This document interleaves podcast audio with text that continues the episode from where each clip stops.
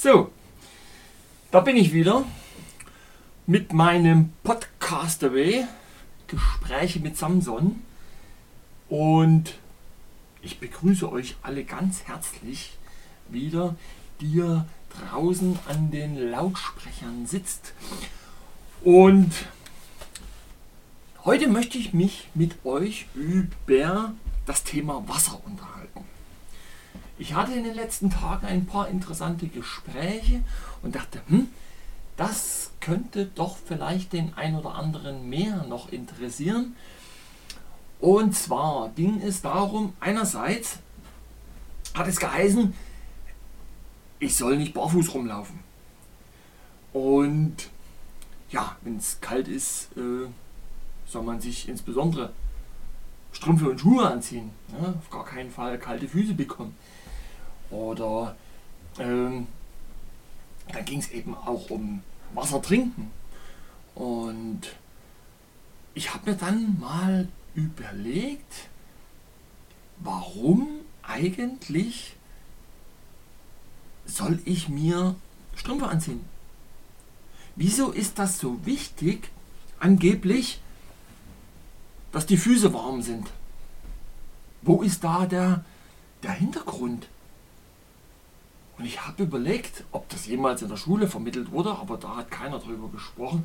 Ich meine auch, dass in der Schule überhaupt keiner so wirklich über das Thema Wasser irgendwann mal was gesagt hat. Das Einzige, was wir wohl in der Schule gelernt hatten und was mir so in Erinnerung geblieben ist, ist diese Anomalie des Wassers. Dass es bei 4 Grad die höchste Dichte hat bei 4 Grad Celsius. Wenn es sich dann erwärmt oder abkühlt, dehnt es sich in jedem Falle aus. Das ist uns bekannt, das weiß jeder. Ich glaube, da erinnert ihr euch alle dran, dass das mal im Physikunterricht in der Schule ein kleines Thema war. Aber mehr wissen wir eigentlich nicht. Und, und heute wird halt ständig auch noch gesagt, du musst viel Wasser trinken. Klares Wasser musst du trinken, auf gar keinen Fall. Jede Menge Sprudel oder Limo oder Cola oder Tee und, und Kaffee ist sowieso ganz schlimm. Und klares Wasser trinken. Tja, aber warum? Warum ist das denn so wichtig und interessant? Und jetzt habe ich das eben mal ein bisschen hinterfragt und bin auf einen ganz interessanten Gedanken gekommen. Der hat mich dann zwischenzeitlich sogar richtig begeistert. Und als ich das so erkannt habe, diese, was da wie mit, womit zusammenhängt und, und wie was funktioniert und als mir das dann eben so aufgefallen ist, ist mir dann auch klar geworden, dass es tatsächlich wichtig ist. Tatsächlich. Und dass das vor allen Dingen auch wichtig ist, dass das jeder weiß. So, und jetzt habe ich halt folgendes mal überlegt. Und ich versuche jetzt mal meinen Gedankengang zu rekonstruieren, um den ein bisschen nachvollziehbar zu gestalten. Und bleiben wir doch am besten einfach mal bei dieser Anomalie des Wassers, von der wir in der Schule schon früher gehört hatten. Es heißt also, bei 4 Grad Celsius hat das Wasser die höchste Dichte. Das heißt also auch, dass wenn es die höchste Dichte hat, in dem Moment auch besonders schwer ist, genau genommen. Es ist zwar jetzt nicht zu verwechseln mit schwerem Wasser, aber es hat bei 4 Grad ein größeres Gewicht als meinetwegen bei 10 Grad oder äh, wenn es verdampft ist. Und Eis, wissen wir ja, schwimmt ja nicht zuletzt auch deswegen oben, weil es leicht ist. So. Also, behalten wir uns das mal im Hinterkopf. Jetzt ist es so, unsere Körper bestehen ja zu, sagen wir jetzt mal, vier Fünftel aus Wasser. Das ist ja soweit auch bekannt.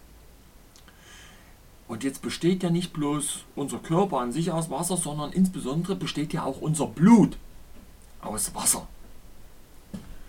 Und auch so etwa zu vier Fünftel. So. Und Wasser ist natürlich äh, für alle möglichen ja, physikalischen, biologischen Vorgänge im Körper insofern primär mit verantwortlich. Sonst wäre es nicht so reich vorhanden.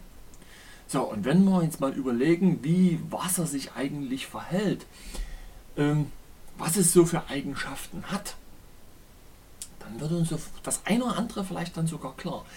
Wir wissen, dass Wasser teilweise bergauf fließt.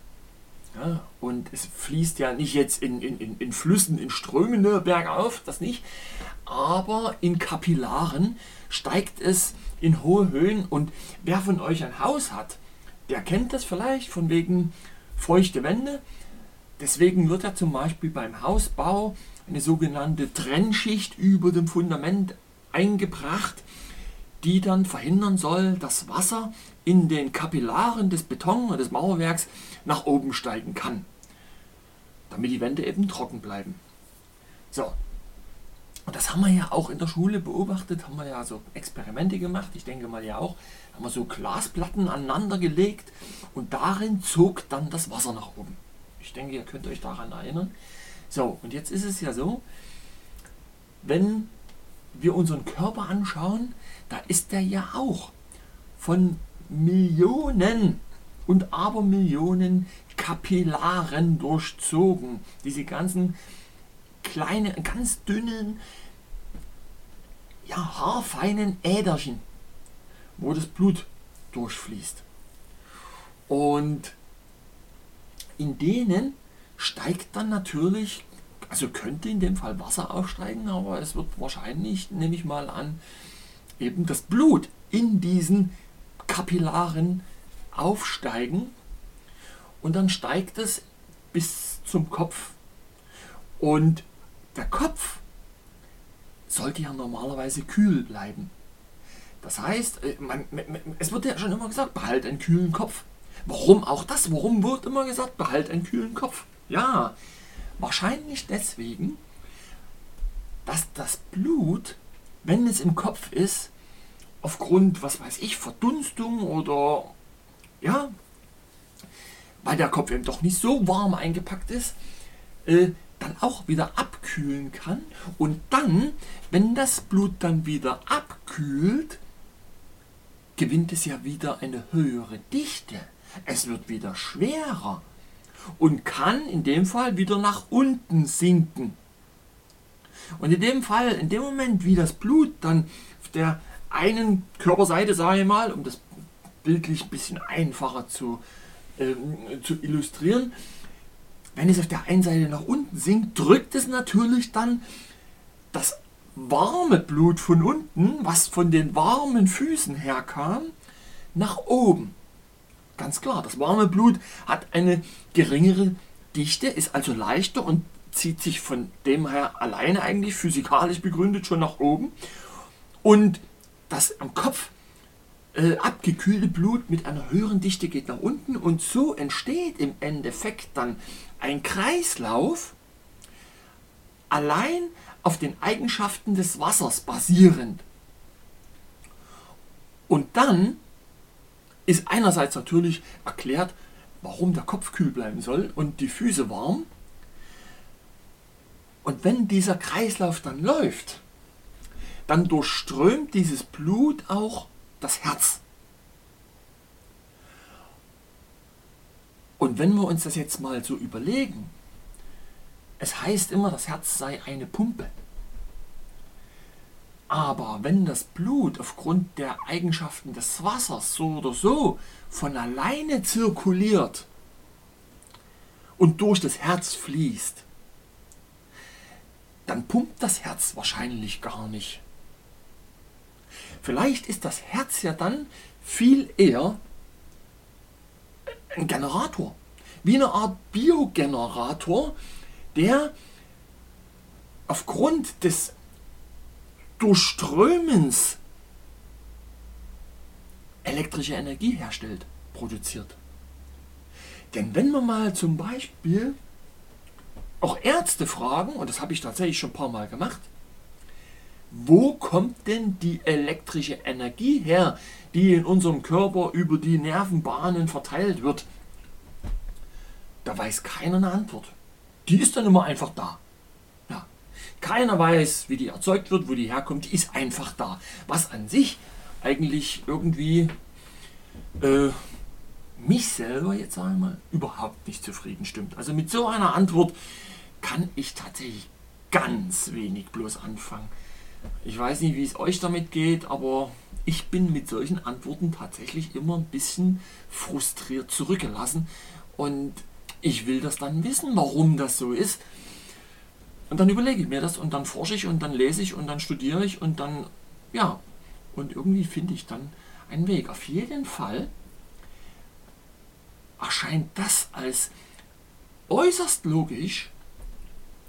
Und wenn wir das nämlich jetzt einfach mal weiter durchdenken, einerseits wie gesagt, wissen wir von alters her, die Füße müssen warm bleiben, der Kopf soll kühl bleiben. Wir wissen, was mit jedem von uns passiert, wenn unser Kopf einmal überhitzt ist, im Sommer, wie auch immer, oder wenn wir fiebrig sind und der Kopf glüht, dann funktionieren wir nicht mehr richtig. Und warum funktionieren wir denn dann nicht mehr richtig?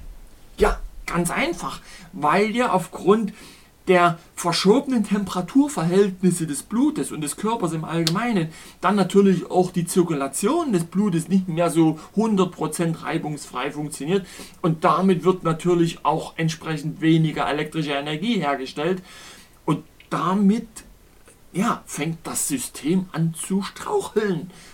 Ist ja ganz klar. Also ist es tatsächlich wirklich essentiell, dass wir darauf achten, dass eben die Füße warm bleiben und der Kopf eben ja, kühl, dass wir einen kühlen Kopf bewahren. Und wir wissen es ja auch, wenn es heißt, oh, der kriegt kalte Füße. Ja, das ist wahrscheinlich dann auch der Hintergrund für diese Aussage, wenn jemand kalte Füße kriegt. Weil dann fließt eben das Blut auch nicht mehr richtig. Dann, wenn, wenn ja allein schon das Blut an den Füßen kalt ist, dann ist es natürlich nicht mehr in der Lage, von alleine aufzusteigen, weil es ja entsprechend auf seiner, aufgrund seiner höheren Dichte da unten bleiben muss. So. Und dann kippt das Ganze halt allein auf elektrischer Ebene. Und das muss man sich einfach mal vorstellen. So, und dann kommt ja noch dazu mit dem Wasser. Wir wissen, ich will jetzt mal den Bogen ganz kurz äh, in eine andere Richtung spannen. Wir wissen ja alle, dass mit der Mikroelektronik, mit den ganzen Computern und Handys, das Speichervermögen unserer ganzen geliebten elektronischen, äh, elektronischen Spielereien auf der Eigenschaft der Kristalle beruht, Informationen zu speichern. Wir wissen es halt von Siliziumkristallen, aber man hat herausgefunden, es sind überhaupt auch andere Kristalle in der Lage, Energien und Informationen zu speichern. Also auch, was weiß ich, Bernstein zum, äh, Bernstein sage ich hier, äh, wie, wie heißen die hier, die, die Bergkristalle. Bergkristalle zum Beispiel. Und jetzt ist es so, dass Wasser ja auch ein Kristall ist. Ganz besonders deutlich wird es natürlich, wenn es dann gefriert. Da sieht man dann die ganzen tollen Kristalle. Und Wasser ist insofern ein flüssiger Kristall, der genauso in der Lage ist, Informationen zu speichern. Und wenn wir das jetzt einfach mal gedanklich weitertreiben, dann ist es vielleicht gar nicht mal nur unser Gehirn, was in der Lage ist, irgendwie sich was zu merken. Vielleicht ist es ja tatsächlich der gesamte Wasserhaushalt in unserem Körper, der für die Speicherung von Informationen tatsächlich zuständig ist. Weil wir ja ein wandelnder Kristall sind, wenn wir es genau nehmen. Ein wandelnder Wasserkristall.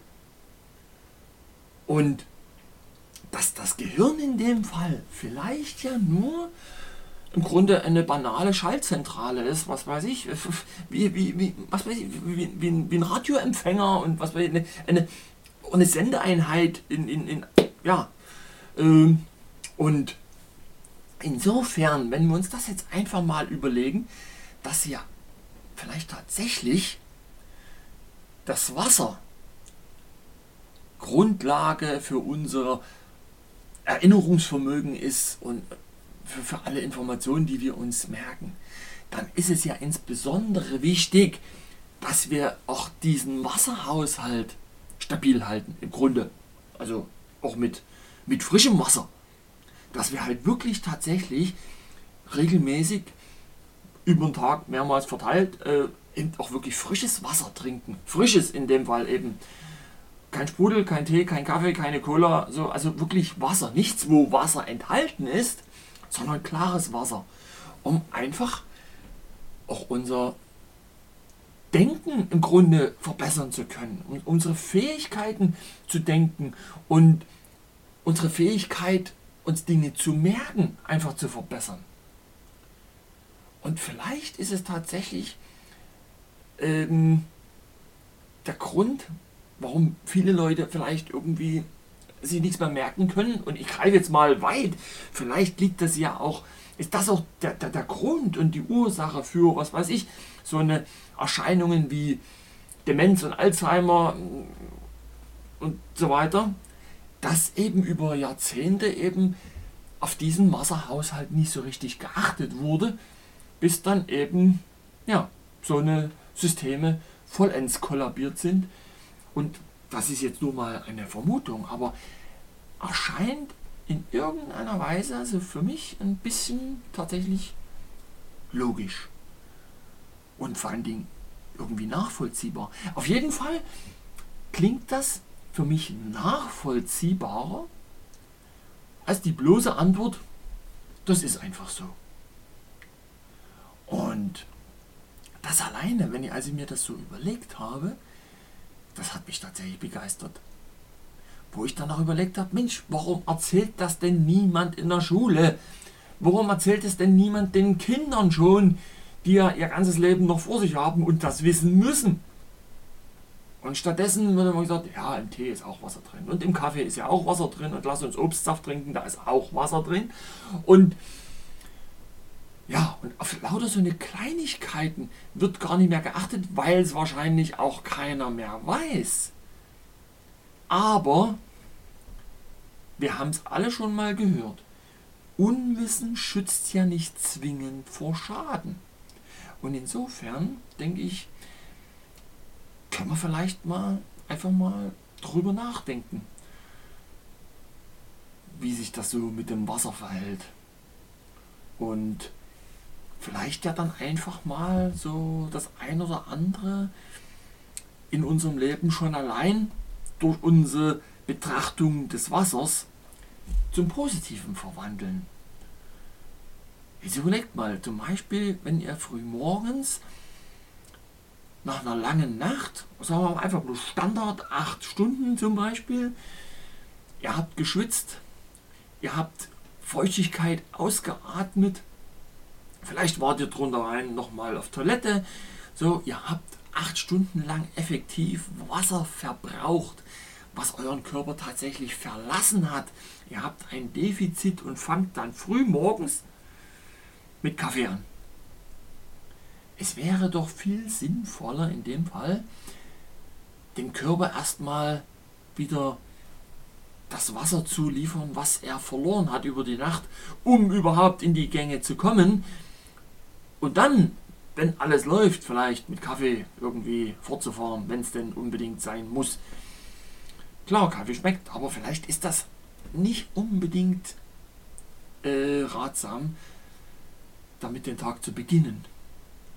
So, und dann habt ihr, wenn ihr mal angenommen, jeden Früh als erstes ein Glas Wasser getrunken habt, es muss ja kein Liter sein, ne? aber was weiß ich, ein Viertel Liter, halber Liter, ein Glas Wasser, dann könnt ihr euch einfach, habt ihr einfach euren Speicher, euer, euer Erinnerungs, euer, euer Speichervermögen, euer Erinnerungsvermögen schon wieder abgedatet gewissermaßen.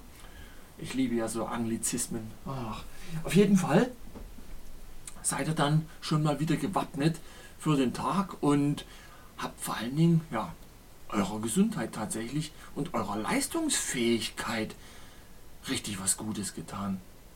Ich denke, wenn wir den Wasserhaushalt unseres Körpers eben dauerhaft vernachlässigen, dann kommen eben tatsächlich viele Sachen ins Wanken und eben nicht zuletzt eben die Energieversorgung. Ich denke mal tatsächlich, wenn ich mir das so überlege, dass eben wirklich das Wasser essentiell ist für, für die ganze Bereitstellung der elektrischen Energie, die ja dann eben auch wieder ja, notwendig ist für alle möglichen Wahrnehmungen, für alle möglichen Sinneserfahrungen, für die Übertragung von Impulsen. Das ist ja alles auf elektrischer Basis. So, und die elektrische Energie muss ja erstmal herkommen irgendwie. Und das macht das Wasser. So, und damit entlasse ich euch jetzt wieder in die große Freiheit und zapfe mir selber jetzt erstmal wieder ein großes Glas Leitungsheimer Riesling und trinkt auf eure Gesundheit, lasst es euch gut gehen, passt auf euch auf und ja, ich denke mal, wir hören uns beim nächsten Mal. Alles Gute euch allen, bis dahin, reingehauen, euer Andreas. Ciao, ciao. Schatz, ich bin neu verliebt. Was? Da drüben. Das ist er. Aber das ist ein Auto. Ja, eben. Mit ihm habe ich alles richtig gemacht. Wunschauto einfach kaufen, verkaufen oder leasen. Bei Autoscout24. Alles richtig gemacht.